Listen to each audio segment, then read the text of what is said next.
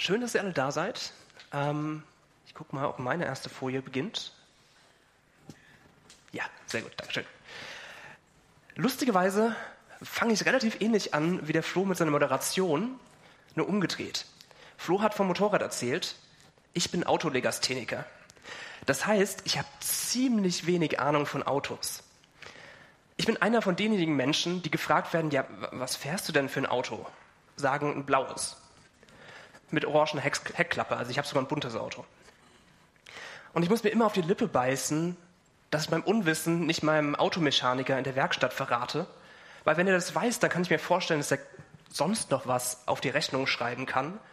Und ich muss dann sagen, ah ja, ähm, 300 Euro, um die Hubbelwelle im Motorraum zu kletten. Bestimmt. Muss da irgendwo drin sein. Bestimmt. Ja klar, passt. Wo ich meine mechanische Unsicherheit auch immer wieder neu merke, ist, dass ich relativ lange an der Tankstelle brauche. Ich habe einen Führerschein jetzt schon über 14 Jahre und ich habe eigentlich immer Autos gefahren, die das gleiche getankt haben. Aber ich muss immer wieder neu nachdenken, was genau da jetzt in das Ding rein muss. Diesel? Nee, das ist das Zeug, was ja irgendwie subventioniert wird und irgendwie doch nicht billiger ist, weil es doch teurer ist oder irgendwie manchmal nicht. Nee, nee, das kommt da nicht rein. Was mit diesem Super Plus Mega Speeding Benzin, wovon irgendwie jede Tankstelle was eigenes hat? Das ist doppelt so teuer. Nee, so viel gebe ich normalerweise auch nicht aus. Das passt da auch nicht in mein Auto rein. Ich meine, was ist da überhaupt drin? Plutonium oder irgendwas? Das, das muss ja schon Sinn ergeben. Und dann gibt es eigentlich nur noch zwei Sachen zur Auswahl. Super E5 oder 95 oder Super E10. Warum eigentlich Super? Ich tank doch Benzin. Warum heißt das denn so? Okay, mittlerweile steht ja bei E10 so eine kleine Notiz dabei. Bitte fragen Sie Ihre Mechaniker, ähm, ob Ihr Auto das überhaupt verträgt. Mein Auto verträgt es noch nicht mal, wenn ich bergauf fahre.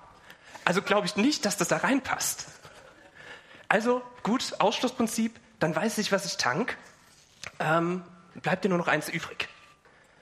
Und trotz diesem logischen Ausschlussprinzip und der kleinen Notiz, die in meinem Tanksteckel drin steht, bin ich immer wieder froh, wenn der Motor dann anspringt und ich denke, okay, ich habe alles richtig gemacht.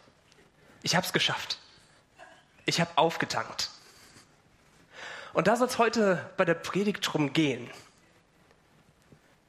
An der Kraftquelle aufgetankt. Gebet. Wir befinden uns in unserer Predigtreihe zum Thema Gebet, Rastplatz zum Auftanken. Und natürlich bewegen wir uns auch immer hier auf unserer Landkarte da weiter und heute sind wir logischerweise bei der Tankstelle. Ich habe es auch in die Präsentation reingemacht. Und die Frage, die, wo die ganze Predigt sich heute drum drehen soll, ist, wie bekommen wir Kraft? Die Frage beschäftigt uns ja ziemlich viel. Das allgemeine Lebensgefühl ist eigentlich eher Müdigkeit. Und leider ist eher die Abwesenheit von Stress die Seltenheit. Nicht nur da, aber vor, vor allem auch in meiner Generation und drunter herrscht eine ziemlich große Sorge, hey, wie geht es denn überhaupt mit der Welt weiter? Ich habe da eine große Unsicherheit. Einige meiner verheirateten Freunde wollen keine Kinder bekommen, weil sie sagen, hey, meinen Kinder wird schlechter gehen als mir die will ich nicht in die Welt setzen. Und diese, so, so eine Sorge und Stress, die erzeugen so eine Dauermüdigkeit, Burnouts, Depression, alles Mögliche. Und Freizeit wird sich manchmal eher angefühlt wie so ein kurzes Luftschnappen, bevor man dann weiter schwimmen muss oder sogar weiter tauchen muss. Wenn man Glück hat, kann man mal entspannen, aber so wirklich erholen, so wirklich auftanken. Wie, wie schaffe ich das überhaupt? Wie bekommen wir Kraft? Der heutige Bibeltext steht in Philippa 4, die Verse 4 bis 7. Ist übrigens mein Lieblings-Paulusbrief äh, und mein Lieblingsvers steht sogar auch noch in dem Text heute drin. Schön, dass ich den gekriegt habe. Freut euch in dem Herrn alle Wege. Und abermals sage ich, freuet euch. Eure Güte lasst Kunst sein allen Menschen. Der Herr ist nahe. Sorgt euch um nichts, sondern in allen Dingen lasst eure Bitten in Gebet und Flehen mit Danksagung vor Gott kund werden. Und der Friede Gottes, der höher ist als alle Vernunft, wird eure Herzen und Sinne bewahren in Christus Jesus. Wie offen seid ihr mit euren Gefühlen? Anderen gegenüber, aber auch euch selbst gegenüber. Die Antwort auf die Frage, wie geht's dir, die ja richtig ziemlich oft schnell gestellt wird, ist bei uns allen meistens gut. Es läuft, es passt. Einfach zum einen vielleicht, weil im Smalltalk jetzt nicht weiter darauf eingegangen werden will. Vielleicht auch einfach, weil es schlimmer sein könnte. Oder weil das deutsche emotionale Spektrum einfach klein ist. Das könnte auch der Grund sein. Ich meine, die Frage ist ja auch meistens nicht so gemeint, dass man jetzt tiefer nachforscht, tiefer darauf eingeht. Aber könntet ihr tiefer antworten? Wisst ihr, wie es euch wirklich geht? Geht es dir eher schwächlich, trocken, herkömmlich, unangenehm, schlimm, durchwachsen, hemmend, kläglich, miserabel, angefault, asig, krakelerisch, mulmig, unpässlich, ruinös, matt, mies, schlaff, kraftlos, mau oder blümerant? Oder geht es dir eher durchwachsen, unsicher, mittelmäßig, medioker, so lala, bescheiden, erwartungsgemäß, zufriedenstellend, durchschnittlich, befriedigend, tragbar? Oder eher ausgezeichnet, überdurchschnittlich, einwandfrei, bestmöglich, fürstlich, überwältigend, wunderbar, dufte, famos, himmlisch, mega, brillant, spitze, außerordentlich, glücklich, sexy, melodisch, vorzüglich, phänomenal. Ihr merkt, ich habe ein Synonymwörterbuch durchgeblättert. Es gibt eine unglaubliche Vielfalt, wie wir beschreiben können, wie es uns geht. Und ich meine, die deutsche Sprache hat so viele schöne Wörter, die wir nicht benutzen. Können wir darüber reden, wie es uns geht? Sind wir emotional sprachfähig? Das Interessante ist nämlich, unser Gott ist ja nicht kalt. Unser Gott ist ein Gott, der fühlt. Er freut sich. Er ist traurig. Gott wird zornig über Ungerechtigkeit. Und vor allem liebt er uns über alles. Er hat uns diese Vielfalt von Gefühlen geschenkt und er teilt diese Vielfalt mit uns. Und auch der Philipperbrief, der ist voll mit Gefühlen. Paulus hat den Philipperbrief aus einem Gefängnis, der war gerade verhaftet, herausgeschrieben. Und auch wenn er zuversichtlich war, dass das letzte Urteil, also zuversichtlich war, dass gut ausgeht, war das letzte Urteil noch nicht gesprochen. Er war den Römern ausgeliefert und viele Leute wollten sowieso, dass er stirbt. Ich glaube, dass er auf jeden Fall von Gefühlen her, der, der hatte auch Angst. Der hatte Sorge. Und die Philipper, diejenigen, an denen er den Brief geschrieben hat, die hingen auch ganz schön in der Luft. Sie wussten nicht, wie es Paulus ging. Einer von den Begleitern von Paulus, von dem hatten sie zuletzt gehört, der ist todkrank. Und seitdem haben sie nichts mehr von ihm gehört. Und in der Gemeinde in, Konflikt, äh, in Philippi gab es Konflikte. Da hat sich was gerieben. Da haben sich Gemeindemitglieder gestritten. Und auch sonst kamen Leute öfter mal vorbei, die auch ihr Lernen verbreitet haben. Der Glaube war relativ jung. Die, die mussten ja aufnehmen, was sie konnten und was davon stimmt und was nicht. Ich glaube, in der Gemeinde gab es viel Unsicherheit, Streit, Verwirrung. Und in all dem schreibt dann Paulus in Vers 4, Freut euch in dem Herrn alle Wege. Und abermals sage ich, freuet euch. Der Philipperbrief ist ein Brief der Freude. Trotz all der Probleme, in denen alle Beteiligten da irgendwie drinstecken. Aber vielleicht auch gerade deswegen ist es so wichtig, dass das hier betont wird. Und in den weiteren Versen geht es dann noch um Güte, um Sorge, um Bitten, um Flehen, um Danken und um Frieden. Und über all dem steht die Freude. In unserem Text steht, dass wir uns vor allem freuen sollen. Und im folgenden, darauffolgenden Vers 5 steht warum. Eure Güte lasst Kunst sein allen Menschen. Der Herr ist nahe. Der Herr, er ist nahe. Dass wir uns freuen sollen und gütig sein sollen, das ist eine Aufforderung an uns. Und die Grundlage für diese Aufforderung ist die Nähe Gottes. Angesichts all der Herausforderungen, die Paulus, die Philippa und die wir alltäglich haben und erleben, sagt uns Paulus die Nähe Gottes zu. Und diese Nähe, die lässt eigentlich nichts anderes zu. Die lässt alles andere neben der Freude klein werden.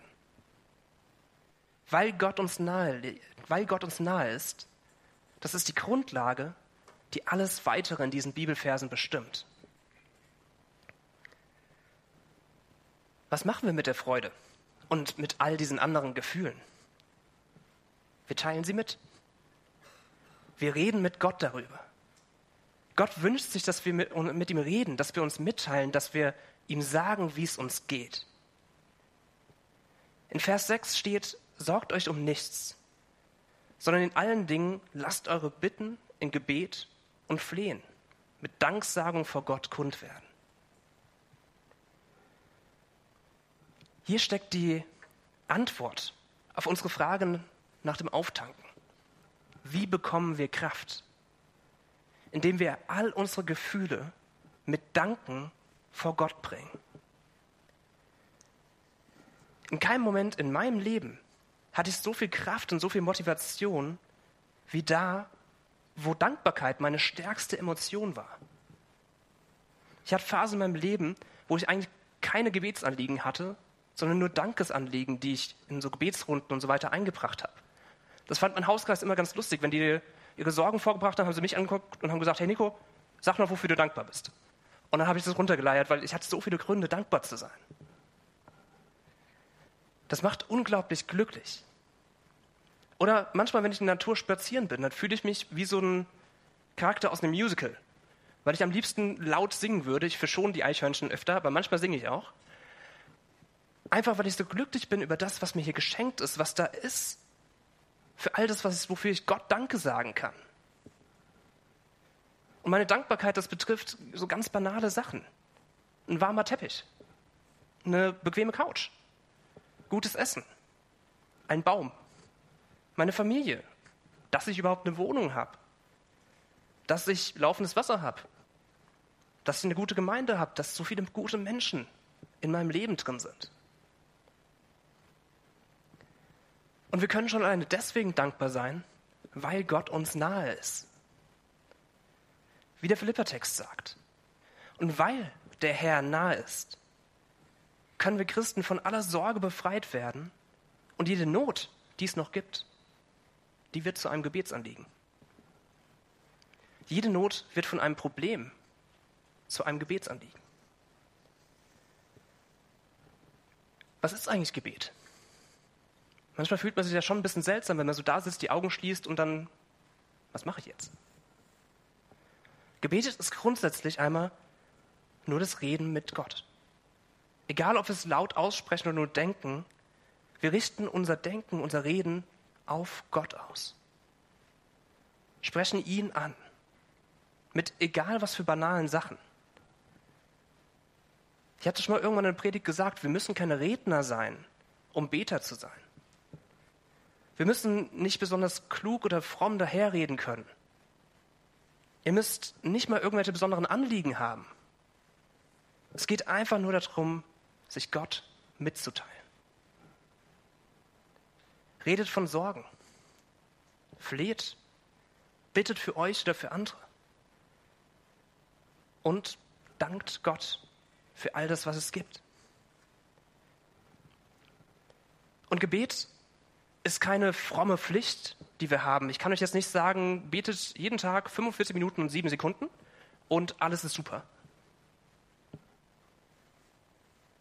Das wäre nicht das, was Gebet eigentlich ist, das wäre falsch verstanden. Gebet ist keine Pflicht, sondern Gebet ist ein Privileg, was uns geschenkt wurde. Wenn wir beten, nehmen wir Anspruch auf so ein Vorrecht, was Gott uns schenkt nämlich jederzeit mit ihm in Kontakt treten zu dürfen, mit ihm reden zu dürfen. alles bei ihm ablegen zu dürfen und vor allem Freude zu kriegen durch den Dank, dadurch, dass wir das mit ihm teilen. So ein Gebet ist ein Ausdruck des Vertrauens in Gottes gute Absichten, auf sein heilendes Wirken in meinem Leben und ins Leben aller Menschen. Denn so befreit uns Gebet von Sorge. Sorge, das ist die Angst vor Zukünftigen, die Sorge vor dem, was noch kommt. Vor allem eine Sorge vor dem, was wir nicht kontrollieren können, was wir nicht in unserer Hand haben. Wenn wir Gott danken, dann erinnern wir uns an all das Gute, was wir mit ihm schon erlebt haben, was wir schon erfahren haben. Wir stellen die Sorge vor dem Zukünftigen dem Guten gegenüber, was wir schon kennen. Das, was wir schon erlebt haben. Und damit können wir auch viel leichter eine Erwartung aufbauen, dass das ganze Gute, was uns schon passiert ist, auch wiederkommen wird. Darauf vertrauen, dass Gott es auch wieder tun wird, uns weiterhin versorgen wird, so wie er es bisher schon getan hat. So haben auch ganz oft die, die Propheten oder die Autoren vom Alten Testament geredet. Die haben gesagt, hey, Volk Israel, guck mal, das ist dein Gott, der schon deine Vorfahren aus Ägyptenland geführt hat. Da wird er doch auf jeden Fall auch dir helfen können. Und er wird dir helfen. Vertraut darauf, dass dieser mächtige Gott es wieder tun wird. Und genauso ist es bei uns heute.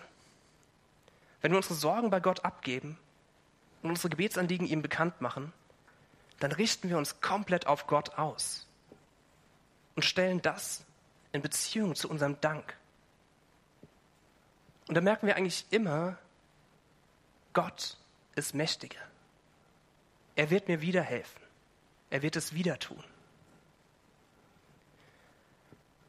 Und ich bin mir ganz sicher, wenn wir unsere Sorgen, Gedanken und Gefühle als Gebetsanliegen vor Gott bringen, ihm Danke sagen für all das Gute, was er uns schenkt, dann bekommen wir Kraft. Und dann können wir verstehen, unser Gott ist höher als alle Vernunft der Welt. Er hört uns zu. Er hat uns geholfen und er wird uns helfen. Das ist die Kraftquelle, an der ihr auftanken könnt. Dieser Gott. Also ist jetzt meine Antwort, bete so viel wie möglich, besonders mit viel Dankbarkeit und alles ist gut. Irgendwie schon und irgendwie auch nicht. Am Anfang von der, dieser Predigtreihe zum Thema Gebet hat Chris mal gesagt, wer von euch glaubt, sie oder er hat genug gebetet. Und das ist der Punkt, eigentlich hat man nie genug gebetet. Es geht eigentlich gar nicht, genug gebetet zu haben.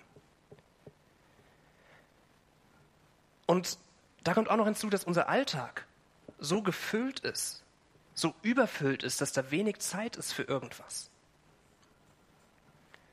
Es ist ja schon herausfordernd, überhaupt mal stille Zeit zu haben.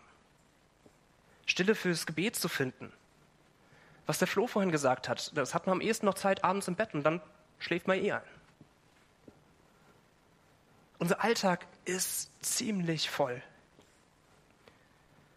Und klar, meine Empfehlung für euch ist es, zu versuchen, dass ihr es schafft, euch Zeit fürs Gebet zu nehmen. Exklusiv fürs Gebet.